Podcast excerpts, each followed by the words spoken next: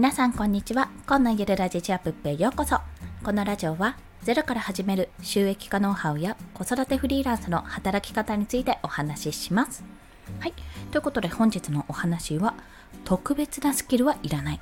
相手目線を学ぶのに適した仕事についてお話をします。ま今回ですね、こんな人におすすめということで、まあ、発信をしてもなんかなかなか伸び悩んでるなと感じている方、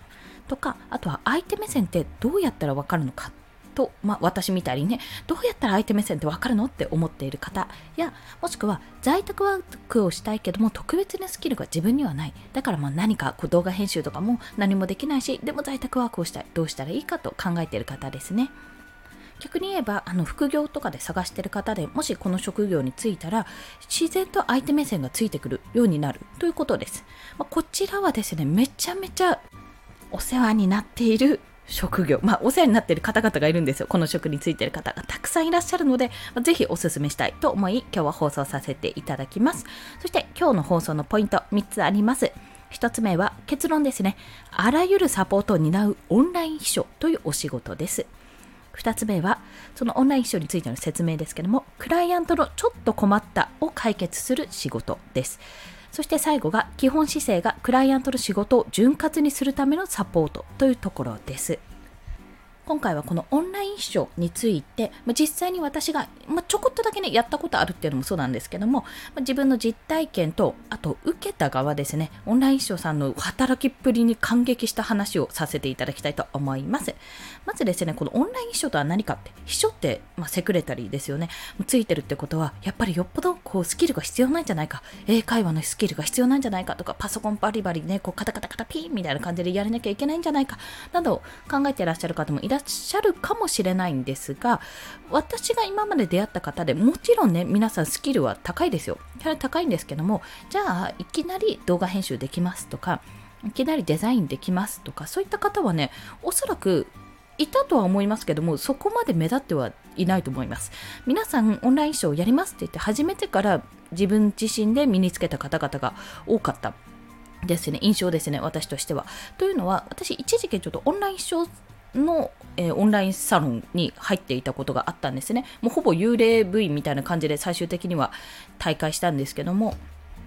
副業するきっかけになったのはやっぱりこのオンラインショーからだったんですよ。ね、このお仕事が、まあ、どういったことをやっているかというと基本的にはこのクライアント依頼人がいて、まあ、大体その依頼人の方って社長さんだったりそれこそフリーランスの方だったり、まあ、いろいろ単発だったり継続だったりいろいろあるんですけども、まあ、そのクライアントの方のちょっと困ったを解決する仕事なんですね。ちょっと困ったを解決する仕事。もちろんスキルがいるような、ちょっと自分の発信してる YouTube の動画編集してっていう仕事ももちろんあります。そういった仕事もおそらくね、あの受注すればあると思うんですけども、そうじゃなくて、このちょっと困ったって本当にいろいろあるんですよ。やろうと思えば自分で全然できるんだけども、そっちに時間を費やしてるなら自分はもっと別の作業をやりたいとか、コンテンツ作りに励みたいとか、そういった作業って結構あるじゃないですか。まあ言えば例えば経理とかですねレシート支出と収入の計算とか入力とかももちろんそうですし、まあ、事務的なところで言うと請求書作りとかもそうですね。私実際にオンライン秘書さんを雇ってるわけではないんですけども、まあ、自分がこれなければめんどくさくないだろうなと思うことといえばそこやメールチェックもそうですしあと実際のクライアントさんとのやり取りとかもあんまりにも頻繁になるとちょっと多分いっぱいこう受注とかいろんなところとね接してるとね多分これも大変になってくるんじゃないかなと思います。あとはもう本当に秘書っぽいことといったらスケジュール確認とかタスクの確認とかこれ締め切りいついつまでですとかねそういったのもね地味にありがたいですよね。そういった感じでクライアントさんのちょっと困ったを解決するっていうところなんです。実際にクライアントさん自身もできるけどでもそれをやってると、まあ、そういった小さな積み重ねって結構まとまった時間に換算すると結構取られてしまっていやだったら自分はじゃあ例えばブログで一記事書きたいその時間の間にとか私の場合だったらデザインをじゃあデザイン案件何件かやりたいとかちょここ着手したいとかそういった形になるんですね。ということをこうサポートするって聞くとメールを返すとか例えばじゃあ振り込みをしておきますと銀行振り込みお願いしますとかあとはそれこそ経理経理っていうとちょっと難しそうですけどもお小遣い帳って考えていただくとじゃあここに支出入力してここにあの収入を入力してくださいってでここに項目はどれか選んでくださいっていうふうにあらかじめルールが決まってたら察して難しくもないじゃないですか考えてみたら。そういったサポートが求められるというところなんですね。でこれをこのあらゆるね、ありとあらゆるサポートを担うってところが、やっぱりオンライン秘書の魅力でもあり、重宝されるところでもあるというところなんですね。というのは、やっぱりコロナ禍でリモートワークがこう広まっている今、フリーランスになる方が増えていってるんですよ。で、実際にアメリカで、やっぱり急増、急増というか増加傾向にあるので、まずアメリカでね、起こったこと、流行ったことって2、3年後ぐらいにこう日本にやってくると言われているんですよ。だからこそに、えー、日本ももう今来てるか、もしくは来年あたりぐらいからどんどんどんどん増えていくんじゃないかっていうふうに思われています。そうなると、まあ、何が何だか分かんないうちに始めた方は、え、なんかこれもあれもやんなきゃいけないのめんどくさいってなってしまって、まあ、結局誰か助けてってなった時にお願いできる人っていうのがやっぱ欲しくなるわけですよね。でここでねうまく合致するとそれこそ正社員とかそういったことではないけども業務提携っていうような形でじゃあ月にいくらいくらでこれのここの業務をお願いできますかっていうような形で継続的な案件にもつながる可能性があります。で、まあ、これがなんで相手目線を学ぶのに適した仕事かっていうと、まあ、その先ほど言った通りクライアントのちょっと困ったを解決する仕事、まあ、サポートを担当するってところなんですね。でこの基本姿勢基本姿勢ですよ。がクライアントの仕事を潤滑にするためにのサポートなんですね。潤滑にするためのサポート。言われたことをやるんじゃなくていかに相手がこれをやったら楽になるだろうなってここの部分取り除けばすごくスムーズにやれるだろうなってことを考えながら動くっていうのがやっぱり私の出会ってきたオンライン秘書サロンのメンバーとか、まあ、現在あのフリーランスの学校のコミュニティでも活躍されている事務局の方々っていうのがオンライン秘書サロンの方なんですけども皆さんそうなんですけどもやっぱりね実力がやばいんですよ。気づきが。サポートってサポートっていうとこがあるんですけどサポートのサポート具合がやばいんですね。ごめんなさい。語彙力が低下してますね。なんかもう例を挙げるとまあなんて言ったらいいかな。いろいろ、本当にね、いろいろあるんですけど、細かいところで言うと、基本的に、あの、そういうプログラムが組まれていて、例えば新しく入ってきた人がいると、新しく入ってきた人がいると、そのプログラムが、自動化されてるプログラムが、何々さんって、まあ、私だったら、コンさん、こんにちはって自己紹介から始めてね、みたいな感じで、パッと出てくるんですね。で、まあ、そうなると、そこから自己紹介入って、じゃあどうやって活動したらいいのかな、みたいな感じで、こう、新しく入ってきた人って迷うじゃないですか。もうある程度コミュニティが出来上がってっていると。っていう時に手を差し伸べてくれるのがこのオンラインショーの方々なんですよ。これがねもうこここにこうするといいですよとかこここうですよって形でなんか私自身これ喋っていいのかなってこれあんまり口出すとあれなのかなってちょっとねあのあここ違うよって思ってるところとかをさっとこうね気づいてねパッと言ってくれるこの迷ってる人にあこっちじゃないあっちだよって感じでこう手を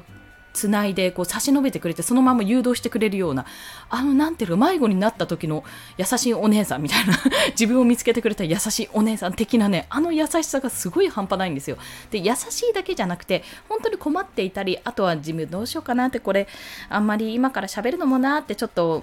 なんて言うんですか、こう、どうやって入ってれ、入っていったらいいか分かんないなって思ってる方とかに、こう、声かけをするとか、あと、ここはこうした方がいいですよっていうところ、本当にね、一つ一つの声かけがめちゃめちゃ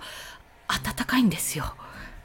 まあ、これはコミュニティ運営の部分でのサポート運営ってと部分、サポート運営というかそういった部分になるんですけども、